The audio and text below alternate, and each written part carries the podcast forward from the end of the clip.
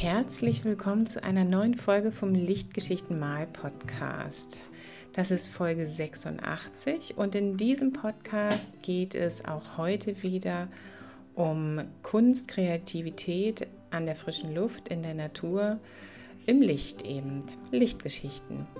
Mein Name ist Antje Gilland und ich bin die Macherin hinter diesem Podcast und in dieser Folge präsentiere ich dir ein paar Tipps, wie du zeichnen und skizzieren kannst in Verbindung mit der Natur, ohne direkt draußen frieren zu müssen.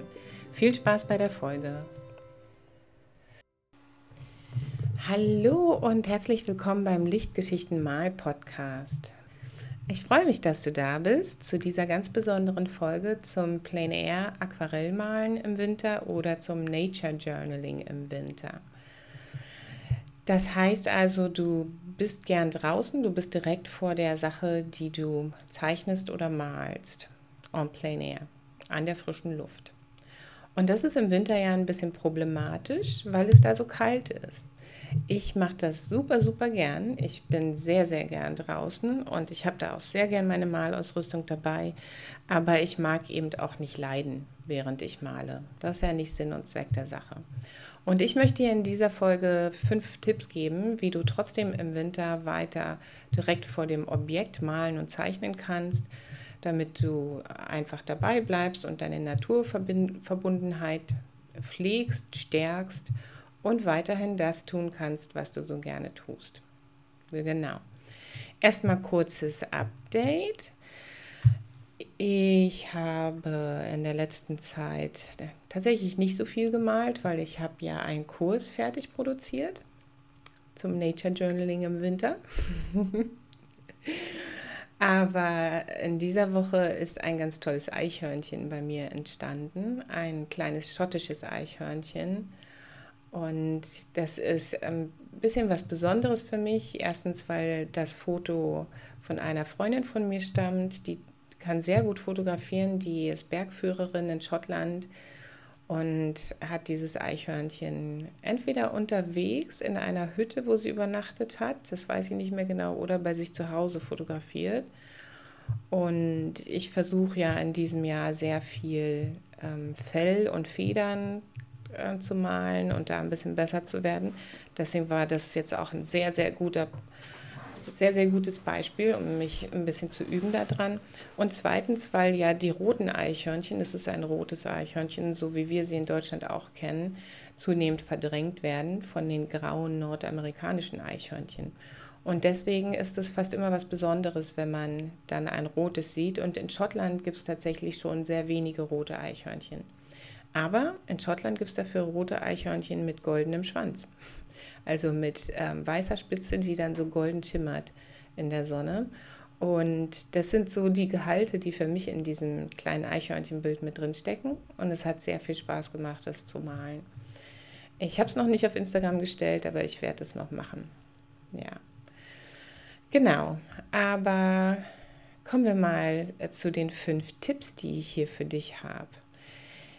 Denn es ist ja so, dass du auf jeden Fall deine Hände brauchst zum Malen draußen. Und äh, wenn du da dicke Handschuhe anhaben musst, weil es so kalt ist, kannst du den Stift nicht so gut halten.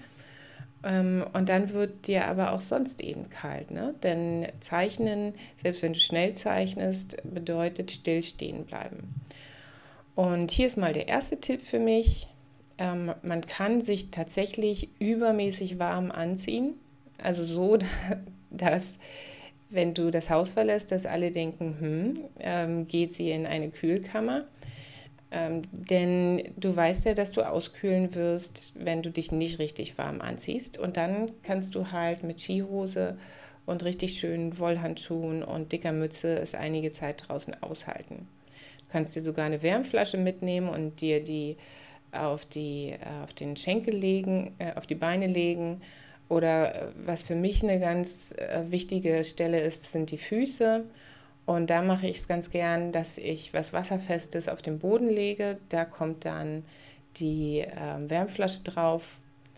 Dann kommt da wieder was Wasserfestes drauf, damit ich meine dreckigen Schuhe darauf stellen kann. Und dann habe ich warme Füße beim Malen. Also du merkst, es ist mit ein bisschen Aufwand verbunden, aber du kannst so äh, trotzdem auch im Winter richtig schöne Naturerlebnisse haben. Ich, ich sitze ja gern beim Malen und wenn ich dann da so eine schöne Ecke finde, wo ich in Ruhe eingemurmelt sitzen kann und einfach mal eine Stunde in aller Stille die Natur genießen kann, dann ähm, ja, gibt mir das so einen so Kick und so einen positiven Rausch, der hält dann natürlich tagelang an. Ne? Also während ich das gerade erzähle, denke ich, Mensch, das musst du aber echt mal wieder machen. ja, also das ist der erste Tipp. Ähm, zieh dich richtig warm an. Ähm, das ist auch ein bisschen schaff, aber es lohnt sich. Es lohnt sich immer rauszugehen und sich draußen hinzusetzen, zu beobachten und dann die Dinge zu zeichnen und zu malen. Der zweite Tipp ist ähm, viel, viel einfacher. Du kannst aus dem Auto heraus malen. Und ähm, das bedeutet meistens eigentlich nur, dass du den Sitz ein bisschen nach hinten schieben musst, damit du mehr Bewegungsfreiheit hast. Und äh, du natürlich beim Parken ein bisschen darauf achten musst, dass du die Sachen siehst, die dich jetzt gerade interessieren. Das letzte Mal, als ich aus dem Auto heraus gemalt habe, habe ich auf einer Anhöhe gestanden und konnte auf eine Flussniederung runterschauen. Also Anhöhe, das war ein Deich. Ja, also wir reden hier vom Höhenunterschied. Ich wohne ja in Norddeutschland. Wir reden hier von einem Höhenunterschied von wenigen ähm, Metern. Lass es fünf gewesen sein. Aber das reicht aus, um so einen weiten Blick zu kriegen und um die Weite der Landschaft so richtig schön zu genießen. Und dann habe ich hier, ähm, aus dem Fenster geguckt und per Zufall da unten auch noch einen Silberreiher gefunden. Fand ich gut. Also gesehen. Und, ähm, und konnte dann eben diese Landschaft in aller Ruhe malen. Ähm, und tatsächlich habe ich das eine Zeit lang sehr, sehr häufig gemacht, dass ich äh, gezielt im Winter mit dem Auto an Stellen gefahren bin, wo ich die Landschaft mag und mir dann immer mal so ein bisschen einen anderen Parkplatz gesucht habe, um mal wieder ähm, einen anderen Blick in derselben Gegend zu haben. Also das kann ich sehr empfehlen. Ähm, das ist natürlich nicht die umweltfreundlichste Methode zu malen, weil wenn dir dann im Auto kalt wird, musst du ja den Motor wieder anmachen. Ähm, wir haben jetzt seit einiger Zeit ein Hybrid. Da habe ich nicht ganz so ein schlechtes Gewissen und auch mein, mein kleines Auto ist eigentlich sehr umweltfreundlich, aber es fühlt sich trotzdem nicht so toll an, die Heizung dann laufen zu lassen und da äh, in die winterliche Stille die Abgase rauszupusten. Das ist etwas, das will man vielleicht dann nicht so, so ewig machen. Ne?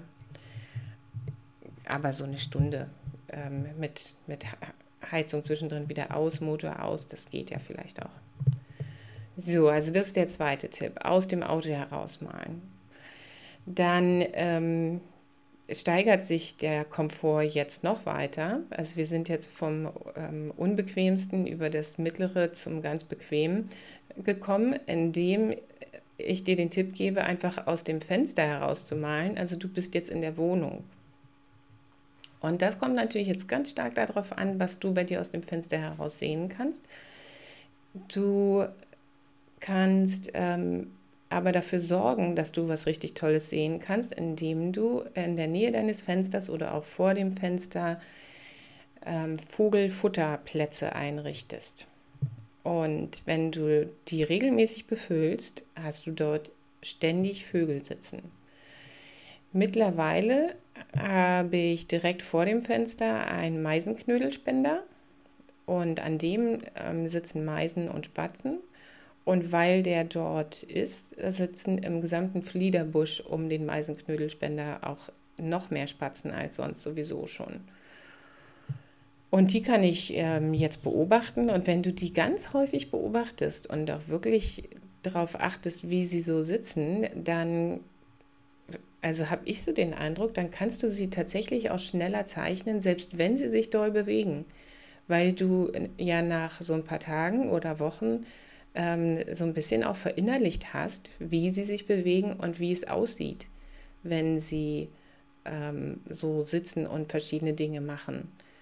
Das äh, speichert man ja auch ab. Ne? Also tatsächlich beobachte ich sie dann manchmal noch zusätzlich mit dem Fernglas, weil ich sie dann sehr, sehr groß sehen kann, obwohl sie so nah vor dem Fenster sind. Aber bei drei Metern Entfernung macht das Fernglas schon auch noch was aus, kann man mehr Details erkennen. Also das kann ich auf jeden Fall empfehlen. Im Garten haben wir auch jetzt ein Futterhäuschen aufgehangen. Das ist ein bisschen weiter weg, also zu weit weg, dass wir das da gut ähm, sehen können zum Zeichnen.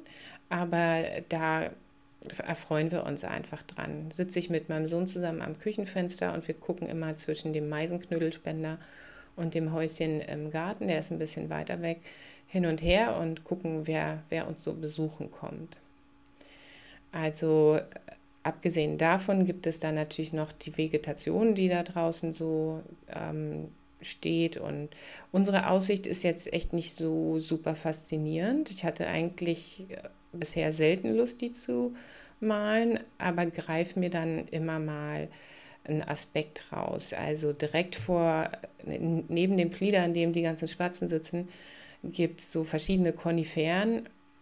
Ich glaube, das sind eigentlich Lebensbäume, Thuja. Äh, da hat es mich schon mal interessiert, zu überlegen, wie man die eigentlich darstellt in einer vereinfachten Form. Dann habe ich sie mal gezeichnet. Also das geht auch, aus dem Fenster heraus gucken. Und das machen auch ganz viele Künstler in der Winterzeit oder generell, dass sie ähm, so gucken, ähm, was sehe ich eigentlich, je nachdem, wo ich mich am Fenster hinsetzen kann und welchen Blickwinkel ich einnehme. Ich habe auch schon mal in der anderen Richtung aus dem Fenster rausgemalt, die Straße runtergeguckt und da lief dann gerade noch, während ich am Malen war, eine Katze rüber. Das fand ich auch schön. Die ist dann auch ins Skizzenbuch gewandert. Also das ist auch eine Möglichkeit, mit dem, was draußen passiert, in Verbindung zu bleiben in der Winterzeit. Dann ist mir gerade noch ein, äh, ein, zusätzlicher Tipp eingefallen. Äh, das hat nämlich mit dem Fenster zu tun. Du hast ja vielleicht auch auf deinen Fensterbrettern Pflanzen stehen, Zimmerpflanzen. Und das ist ein ganz, ganz lohnenswertes Objekt zum Zeichnen und Malen äh, nicht nur im Winter, aber auch im Winter, wenn du draußen vielleicht nicht so viel machen kannst. Ähm, denn du hast da ja so viele Wölbungen in den Blättern und dann biegen die sich so vom, vom Stängel weg, je nachdem, was du so hast äh, für Zimmerpflanzen. Da kann man unglaublich viel dran üben und einfach auch genießen, sich Aspekte rausgreifen, zum Beispiel ähm, Wurzeln. Ich habe mich mal eine Zeit lang sehr für Wurzeln interessiert und habe die gern gezeichnet. Und dann konnte ich das auch zu Hause machen, weil mein Mann nämlich ähm, eine Zeit lang Bonsais gezüchtet hat. Und da ist es ja ganz schön, wenn die Wurzeln über so einen Stein drapiert sind und es dann wirklich so aussieht, als würde der Baum auf einem Stein wachsen. Das ist gar nicht so schwer, das so hinzukriegen. Ähm, auf jeden Fall habe ich dann tatsächlich da die Wurzeln von den, was waren das? So ein Benjaminus, Ficus, ähm, der da an so einem kleinen Stein drapiert war, konnte ich dann zu Hause zeichnen. Und ähm, wenn du jetzt einen Frühblüher zum Beispiel in der äh, Wohnung hast, das ist ja bei, bei ganz vielen Leuten ähm, so, dass sie sich gern so ein paar Blumenzwiebeln reinholen und dann zusehen, wie die ähm, na, sag schon, wie heißen sie denn, die mit den vielen kleinen Blüten? Ach, dir fällt es jetzt bestimmt gerade eher ein als mir. Jedenfalls, wenn die Frühblüher drin so stehen, kann man auch super gut zeichnen.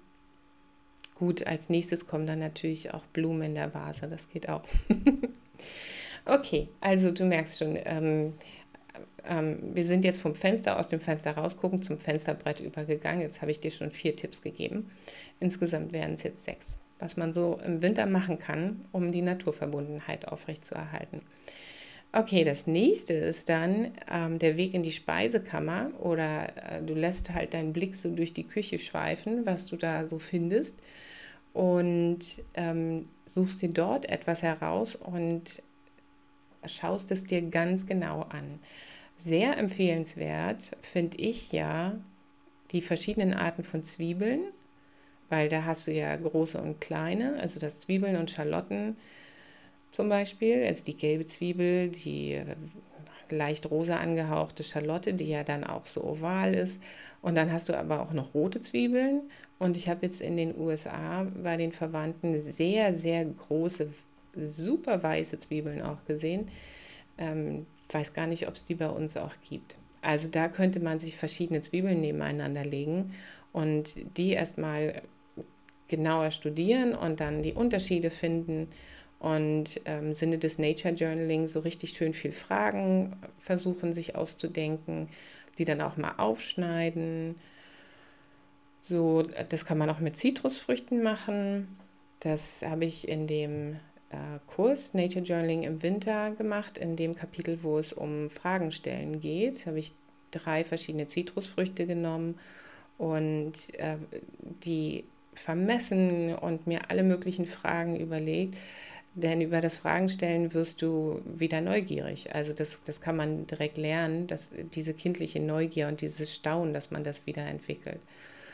Und genauso gut geht es aber auch mit Gewürzen. Also bei Gewürzen, da denke ich jetzt an Zimtstangen oder Anissterne oder auch die verschiedenen Pfefferkörner. Also da, da gibt es auch eine ganze Menge. Bei gemahlenen Gewürzen ist es nicht ganz so spannend, ähm, aber bei Gewürzen in ganzer Form, da kann man auch ähm, was finden, was sich zum Skizzieren eignet und wo man dann vielleicht auch feststellt, ach Mensch, da liegt jetzt ein Ani-Stern und eine Zimtstange und daneben ist ein Löffel, das ist doch ein schönes kleines Stillleben, das sich hier gerade eben so ergeben hat. Und zack, kommt das dann auch ins Skizzenbuch rein. Also, das war der fünfte Tipp: Speisekammer plündern und da schauen.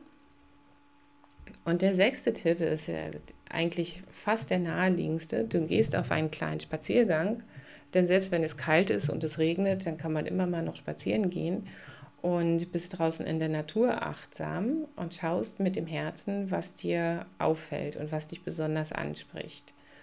Und im günstigsten Fall ist es nicht ganz, ganz oben auf dem Baum, sondern eher so in Blickhöhe und du kommst ran und kannst dir ein Stückchen abknipsen oder abbrechen und es mit nach Hause nehmen. Und kannst dich dann dort genauer damit befassen.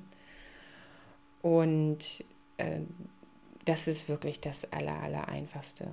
In dem Kurs Nature Journaling im Winter ähm, habe ich im dritten Kapitel auch so einen ganz normalen Spaziergang gemacht, aber schon direkt mit dem Ziel, dass ich was sammle und mitbringe.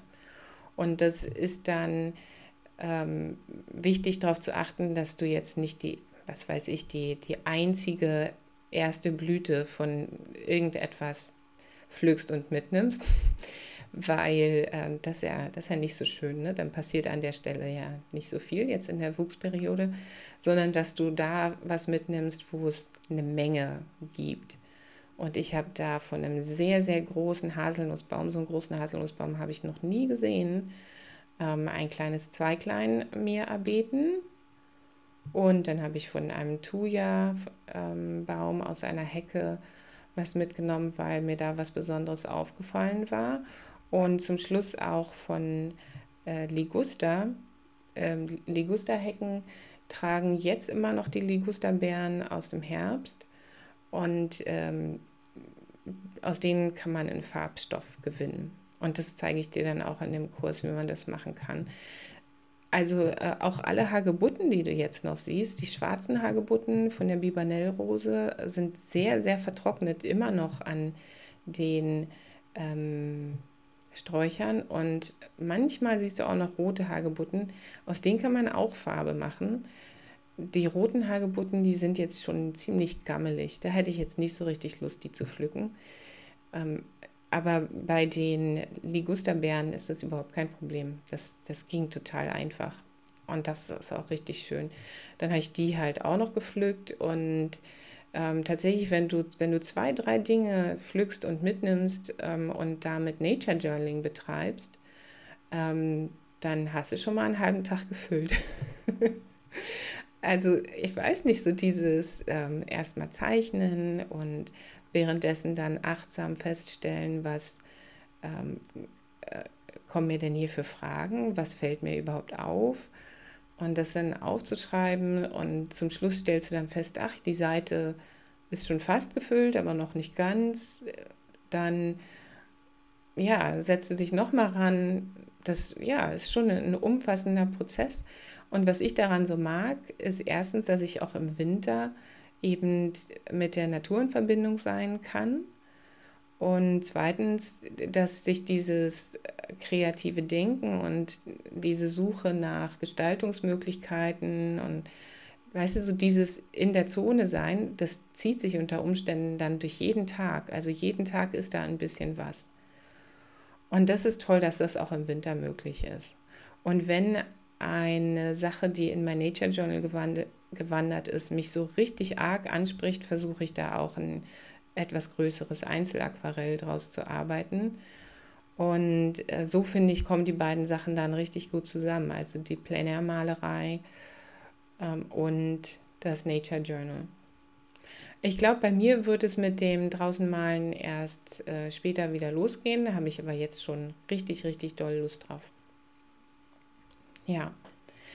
Ja, genau. Also sechs Tipps habe ich dir jetzt gegeben. Ich hoffe, du fandest das hilfreich und ich hoffe, es hat dir auch ein bisschen Lust gemacht auf den Kurs Nature Journaling im Winter, der seit gestern in der Kreasphäre verfügbar ist. Das ist eine Kursplattform mit ganz vielen verschiedenen Kursen aus den unterschiedlichsten Kunstbereichen, ziemlich viel Mixed Media, aber da ist auch Ölmalerei und Zeichnen und ein bisschen Kunsthandwerk dabei. Also eine, eine ganz, ganz tolle Plattform. Kann ich nur empfehlen, dass du dich da mal umguckst und meine beiden Kurse, also der Rosenmalkurs und jetzt auch der Nature Journaling im Winterkurs sind dort zu haben. Und als Podcast-Hörer hast du da noch einen richtig tollen Bonus. Da kannst du nämlich den Rabattcode benutzen für 20% Rabatt. Wenn dich das interessiert, dann ist das vielleicht was für dich. Und der Code ist Nature 20 Winter, also Nature 20 Winter. Danke für deine Aufmerksamkeit. Ich hoffe, dass wir uns ganz bald wieder hören und ich wünsche dir eine ganz tolle kreative Winterzeit. Bis bald. So, das war's wieder für heute. Ich hoffe, dass dir die Folge gefallen hat und dass einige der Tipps für dich nützlich waren. Wenn du auch in Zukunft keine Folge mehr verpassen möchtest, dann abonniere den Podcast auch da, wo du ihn jetzt gerade hörst. Und wenn du ihn bewerten möchtest, dann würde ich mich über eine Bewertung bei iTunes oder Spotify richtig doll freuen. Mehr zu den Themen, die ich hier anspreche, gibt es auf meiner Webseite www.antigillen.com und da kannst du dich auch für meinen Newsletter anmelden und erfährst von Kursen, Angeboten und allem anderen noch ein bisschen eher als Podcast-Hörer. Wir hören uns bald wieder. Tschüss!